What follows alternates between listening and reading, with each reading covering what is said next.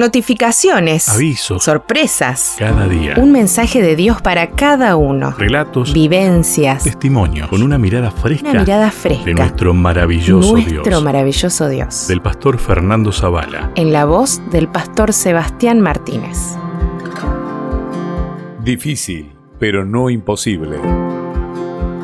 Perdónanos nuestras deudas, como también nosotros perdonamos a nuestros deudores. Mateo 6, 12. Perdonar. ¿Hay algo más difícil en la vida que perdonar? No estoy hablando aquí de perdonar al vendedor que miente descaradamente para hacer pasar su mercancía como una de las maravillas del mundo moderno, ni del empleado en la oficina que te saluda con tanto cariño pero tiene la vista puesta en el cargo que ocupas. Me refiero a cómo perdonar a quien dice ser tu mejor amigo o amiga y a tus espaldas está hablando mal de ti. Perdonar a un ser querido en quien creíste y terminó traicionando tu confianza. Esta última experiencia la vivió Mike, según un relato que cuenta James Luftus.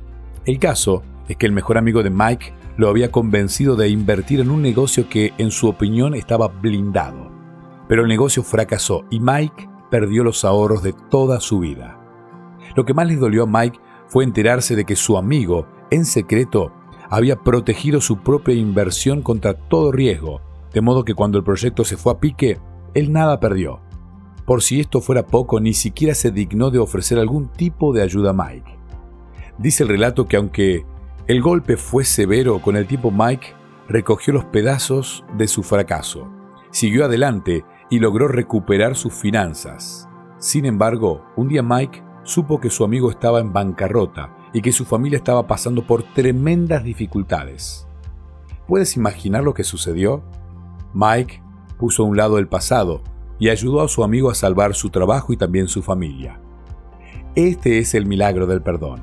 Fue difícil, pero no imposible. ¿Por qué no es imposible? Porque nuestro Padre es un Dios perdonador, clemente y piadoso, tardo para la ira y grande en misericordia. Él quiere morar en nuestro corazón, para que así como Él ha perdonado nuestras ofensas, también nosotros perdonemos a quienes nos han ofendido. ¿Hay en tu corazón alguna amargura? ¿Algún rencor por el dolor que alguien te ha causado? Hoy es un buen día para perdonar. El perdón no solo nos acerca a Dios, también hace que seamos más semejantes a Él. Más importante aún, si Dios ha perdonado el mal que nosotros hemos hecho, ¿por qué no perdonar a quien nos ha hecho mal? Padre, que tu Espíritu more hoy en mí, de modo que yo pueda perdonar de la misma manera que tú me has perdonado.